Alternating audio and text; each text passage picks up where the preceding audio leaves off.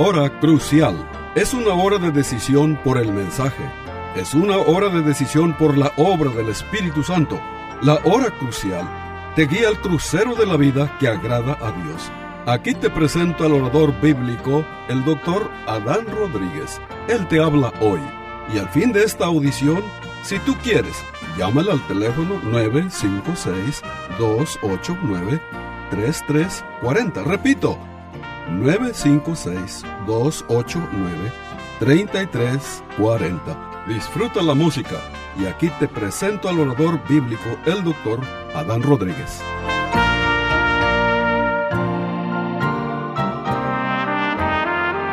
¿Qué tal querido radio oyente? Bienvenido a una nueva edición de su programa La Hora Crucial. Bueno, hoy continuamos con la serie de mensajes sobre el Padre Nuestro. Este, en la edición anterior hablamos sobre la primer petición que es santificado sea tu nombre.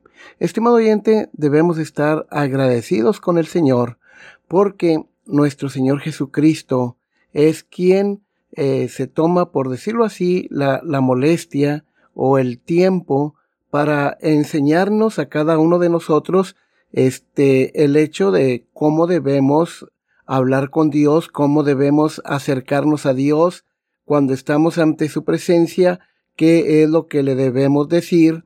Bueno, el Padre Nuestro, que se conoce también como la oración modelo, se compone de una invocación, una doxología y de seis peticiones. Las primeras tres peticiones tienen que ver con la gloria de Dios y las últimas tres tienen que ver con las necesidades del hombre, ¿sí? Pero hoy vamos a eh, continuar nuestro mensaje y estaremos meditando sobre la segunda petición que dice, venga tu reino. Estamos leyendo este Mateo capítulo 6, versículo 10. Venga tu reino. Pues bien, estimado oyente, pensemos en primer lugar por un momento en lo que Dios es como el Rey soberano del universo. Pensemos en lo que Dios es como el Rey supremo de todo el universo. La Biblia, la palabra de Dios nos enseña que Dios es el Rey de toda la tierra. El Salmo 47, versículo 7 declara, porque Dios es el Rey de toda la tierra, cantad con inteligencia. También la Biblia nos dice que Dios reina sobre su trono de gloria. El Salmo 47, el versículo 8, declara lo siguiente. Reinó Dios sobre las naciones, se sentó Dios sobre su santo trono.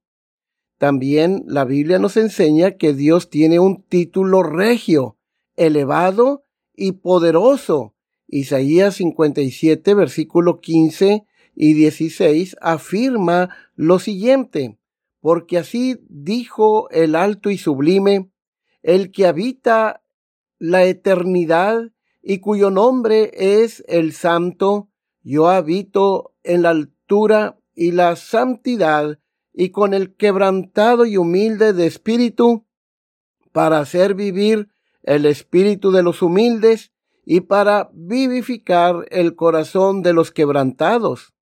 La Biblia, la palabra de Dios, también nos enseña que Dios posee los distintivos de la realeza. Deuteronomio capítulo 32 versículo 41 declara lo siguiente.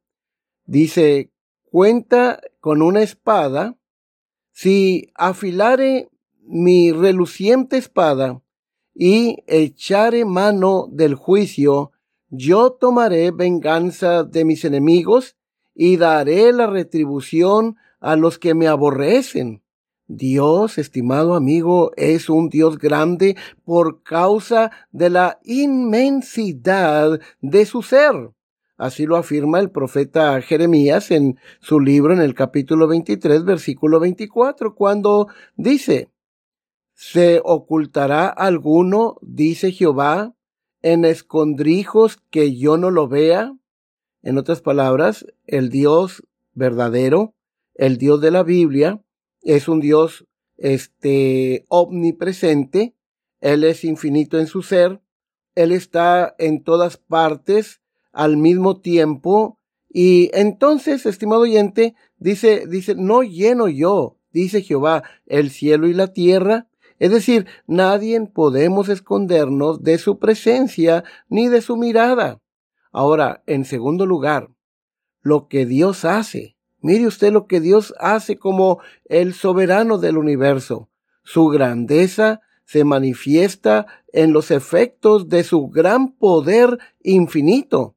El Salmo 124, versículo 8 nos declara, Nuestro socorro está en el nombre de Jehová, que hizo el cielo y la tierra. Le basta una sola palabra para acabar con el mundo. Así de poderoso es nuestro Dios. Daniel 2, versículo 21, em, afirma, Él quita reyes y pone reyes. Estimado oyente, quien pone a los presidentes este, de cada nación o al rey de cada nación no es el pueblo, es Dios el que mueve los acontecimientos. El Salmo 76, versículo 12 declara, cortará él el espíritu de los príncipes, temible es a los reyes de la tierra. Isaías 40, 12, ¿Quién midió las aguas con el hueco de su mano y los cielos con su palmo? Con tres dedos juntó el polvo de la tierra y pesó los montes con balanza y con pesas los collados. Solo nuestro Dios puede hacer estas cosas porque Él es el soberano del universo, Él es el rey de reyes. Sí, Dios es un Dios glorioso. Salmo 24, 10 dice, ¿quién es este Rey de gloria? Jehová de los ejércitos, Él es el Rey de la gloria, porque ¿quién en los cielos se igualará a Jehová? Nadie. Salmo 89, 16. ¿Quién será semejante a Jehová entre los hijos de los potentados? Nadie.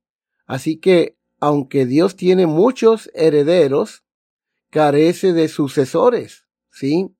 Volviendo a la segunda petición del Padre nuestro, hay un orden lógico en estas peticiones.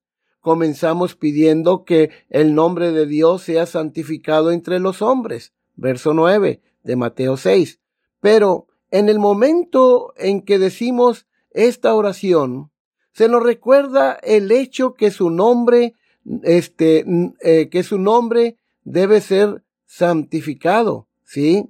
Este, ahora, estimado oyente, este, ah, ahora nuestra petición nos dice que Dios es un Dios que tiene un reino, ¿sí? Nos habla de el reino de Dios, venga tu reino.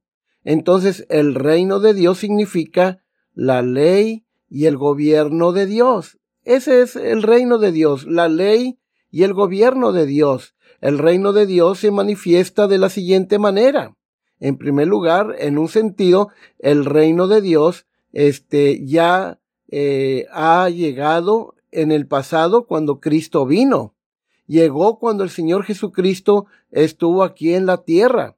Por ejemplo, si leemos Mateo capítulo 4, versículo 17, noten las palabras, arrepentíos, porque el reino de los cielos se ha acercado. En otra ocasión nuestro Señor dijo, si por el dedo de Dios hecho yo fuera a los demonios, ciertamente el reino de Dios ha llegado a ustedes. Estoy leyendo Mateo 12, 28. En otras palabras, estimado oyente, el Señor Jesús declara que el reino de Dios ya está aquí. Les dijo Cristo, ejerzo este poder esta soberanía, esta majestad, este dominio, este es el reino de Dios. En cierto sentido, el reino de Dios había llegado ya desde aquel día cuando Cristo vino.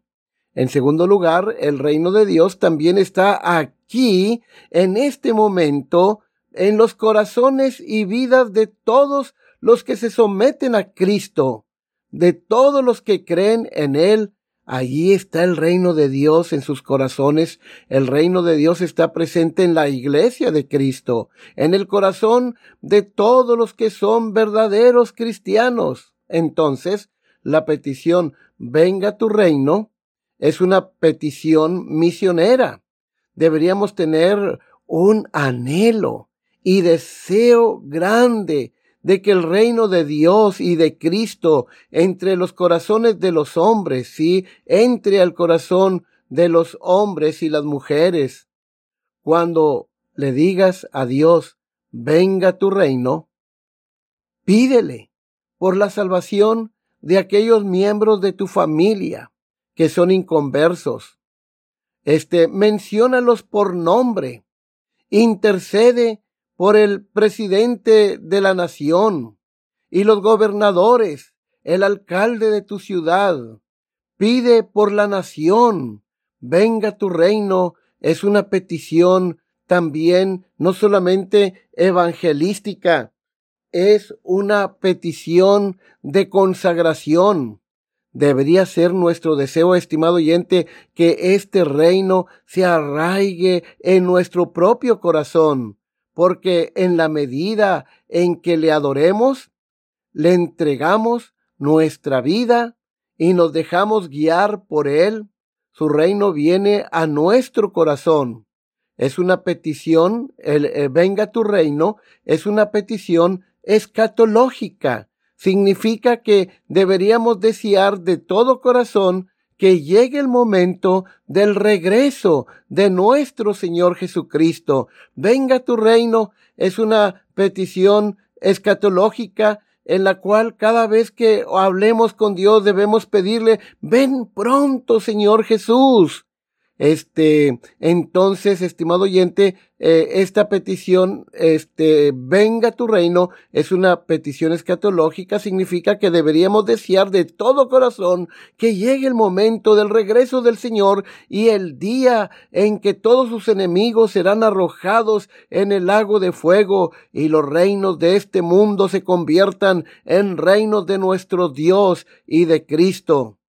Pues bien, ¿qué conclusión estimado amigo, podríamos sacar de esta petición? Bueno, este, en primer lugar, este, ¿cuál es la enseñanza de esta segunda petición que tiene que ver con la gloria de Dios? Este, bueno, si Dios es un Dios tan grande que lo es y gobierna eternamente, entonces constituye un gran honor ser el siervo de este rey. Qué honor y qué privilegio deberíamos sentir al saber que nosotros somos siervos o esclavos de el soberano del universo, del ser más poderoso en todo el universo, del ser más sabio, más bondadoso, este, más misericordioso, ¿sí? Si los ángeles vuelan velozmente a una indicación del Rey del Cielo, bien podemos nosotros considerar un privilegio de ser elegidos por él, por el servicio real, ¿sí? Primero de Pedro 2.9 dice que Dios nos ha hecho reyes y sacerdotes. Si Dios es un rey tan glorioso que lo es, coronado de sabiduría, armado de poder, adornado de riquezas, este, vemos la inteligencia que hay en tenerle por monarca y decir, Rey mío y Dios mío. Salmo 5.2. Estar al lado del más fuerte es señal de prudencia. Este, si pertenecemos al Rey del cielo, estamos de parte del más poderoso. Con razón, el gran apóstol Pablo exclamó estas palabras, si Dios es por nosotros, ¿quién contra nosotros? En otras palabras, puesto que Dios es por nosotros, ¿quién contra nosotros? O ya que Dios es por nosotros, ¿quién contra nosotros? El Rey de la Gloria puede destruir con facilidad a sus adversarios, echar abajo su orgullo, como Nabucodonosor. Nabucodonosor hubo un tiempo cuando él exclamó, esta es la gran Babilonia que yo edifiqué. Y saben una cosa, estimado oyente, la Biblia dice que Dios lo convirtió en una bestia salvaje. Por siete años anduvo en el monte comiendo hierba como un animal. Durante esos siete años, Dios este, guardó el reino de Babilonia para que ninguna otra nación aprovechara la ocasión y los conquistara. Ahí está la soberanía de Dios, ahí está Dios eh, controlando la historia del mundo. Ah, después de esta terrible experiencia de Nabucodonosor, él se arrepiente, se convierte al Dios vivo, pero ¿cuál fue su problema? Que Nabucodonosor no le dio la gloria a Dios. Lo mismo pasó con el rey Herodes en Hechos capítulo 12. En vez de que le diera la gloria a Dios, se atribuyó gloria para sí mismo. Y Dios lo fulminó y fue comido por gusanos. Estimado oyente, este, esto es algo muy importante. El Rey de la Gloria puede destruir con facilidad a sus adversarios. Puede echar abajo su orgullo, porque Él tiene todo el poder. Dios puede confundir su política de este rey y frenar también su maldad. Dios es capaz de aniquilar a sus enemigos de una sola mirada. Es por eso que debemos temer a este gran Dios. La nación que no vive para la gloria de Dios sufrirá terribles consecuencias como lo, lo ha sufrido Babilonia. El nieto de Nabucodonosor, este Belsasar, él tampoco le dio la gloria a Dios. Y Dios vino y destruyó el imperio babilónico cuando trajo a los medos y a los persas para que los conquistaran. Éxodo capítulo 14, versículo 24 y 25 dice, Aconteció a la vigilia de la mañana que Jehová miró el campamento de los egipcios desde la columna de fuego y nube y trastornó el campamento de los egipcios y quitó las ruedas de sus carros y los trastornó gravemente. Entonces los egipcios dijeron, huyamos de delante de Israel, porque Jehová pelea por ellos contra los egipcios. Estimado oyente, qué sabio es, por tanto, tener a Dios por rey. Así estaremos del lado siempre del más fuerte, del lado del más fuerte, Ahora, aquí en esta gran petición, venga tu reino, no solamente hay una gran enseñanza, pero también hay una exhortación para cada uno de nosotros. ¿Sí? Por ejemplo, si Dios es un rey tan glorioso, lleno de poder y majestad, confiemos en Él. Esa es la exhortación. Confiemos en este rey soberano.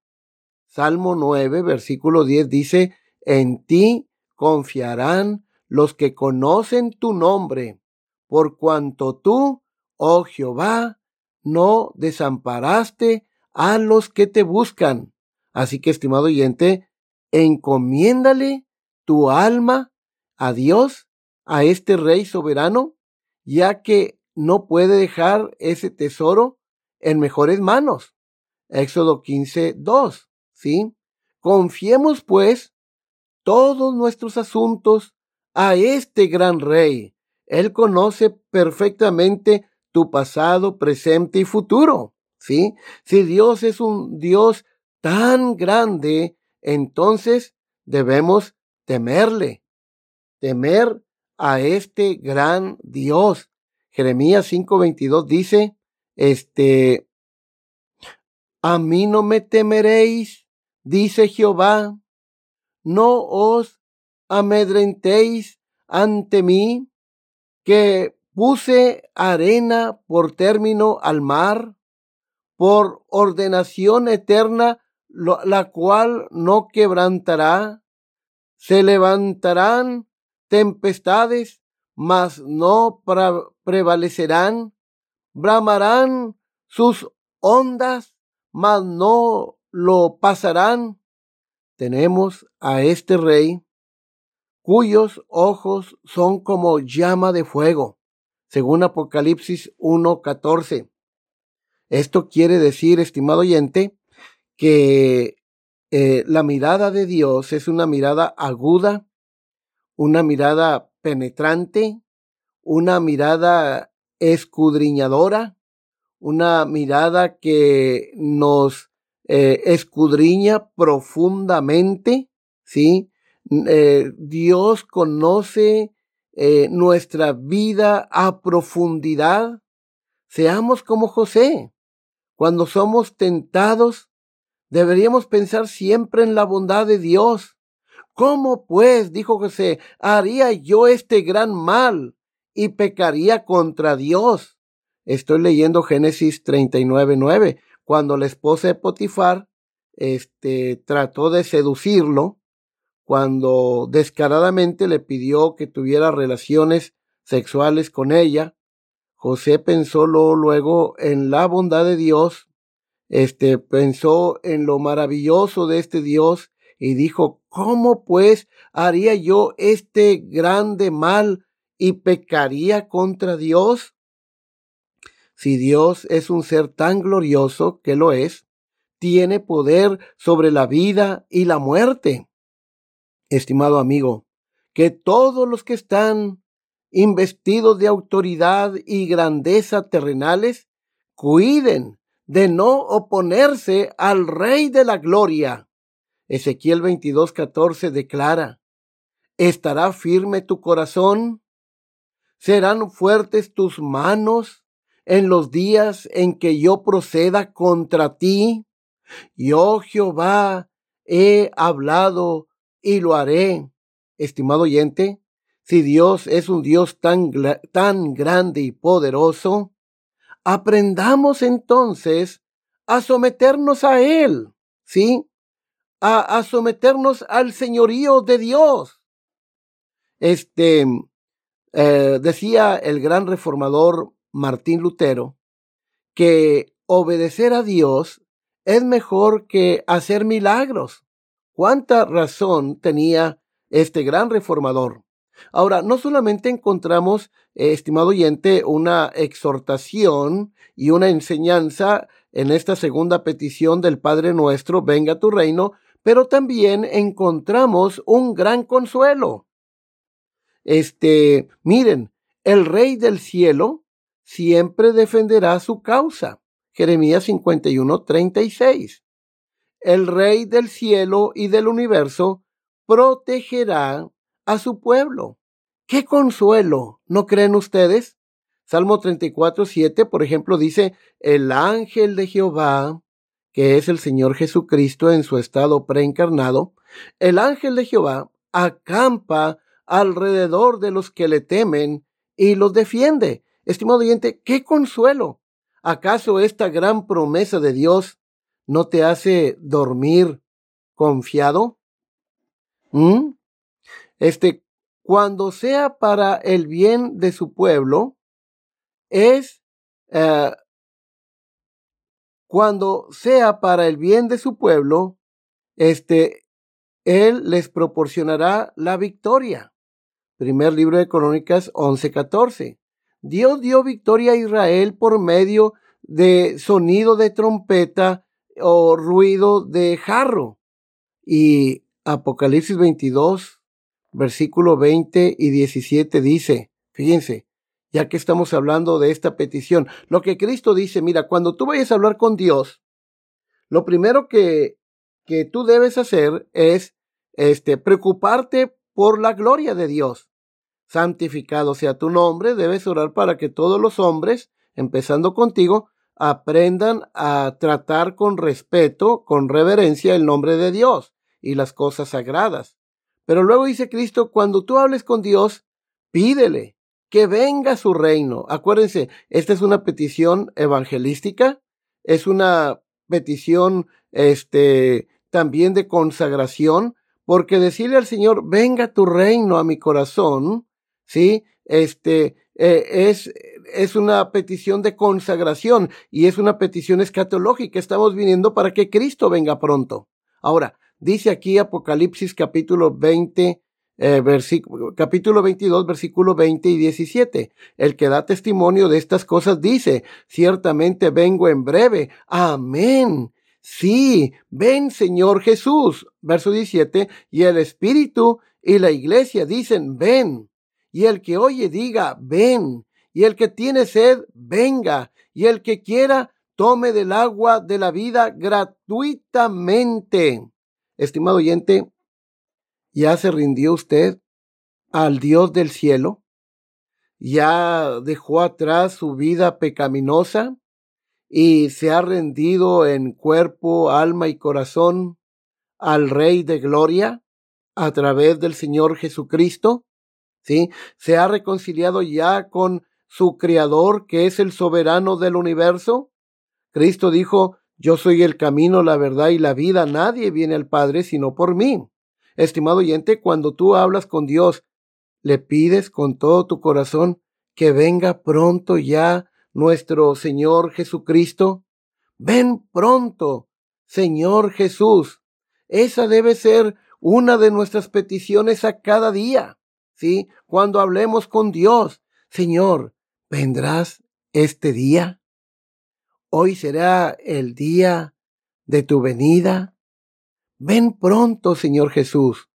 Acuérdense, no somos más de este mundo. Solamente somos peregrinos, vamos de paso. Sí, vamos rumbo a la patria celestial. Sí, ven pronto, Señor Jesús. Estimado oyente, los malos hombres, dice la Biblia, irán de mal en peor. Y el mundo irá de mal en peor. Pero los que somos de Cristo, aún está por sucedernos lo mejor. Aún tenemos por delante un futuro glorioso en Cristo. Así que, estimado oyente, que el Señor les bendiga. Se despide la voz amiga del pastor Adán Rodríguez. Pueden ustedes sintonizarnos en el Facebook, en la página de este, Iglesia Bautista Jerusalén de Far, o también en mi página en Facebook, en mi muro, Neftalí Adán Rodríguez. Ahí puedes encontrar tu eh, eh, mensajes en video, mensajes escritos de tu servidor. Que el Señor les bendiga y un saludo reciban todos ustedes de parte de la Iglesia Bautista Jerusalén de Far, Texas. Hasta la próxima de la serie. Este fue su programa La Hora Crucial. La Iglesia Bautista Jerusalén y su pastor Adán Rodríguez agradecen a su bella audiencia y les recuerda que los días lunes y viernes a las 12 horas del mediodía, este programa se repetirá sin falta. Y si usted vive en la frontera, le invitamos a que asista a nuestro culto de adoración los domingos a las 11 de la mañana. El santuario del templo Jerusalén se encuentra en la calle Cafri, a una cuadra de la biblioteca de la ciudad de Far, Texas. Llame al doctor Adán Rodríguez y con gusto le informará. Teléfono 956-289-3340. O si usted prefiere escribir, hágalo.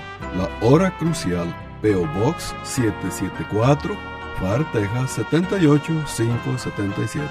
Repito, la hora crucial, PO Box 774, Far, Texas 78577.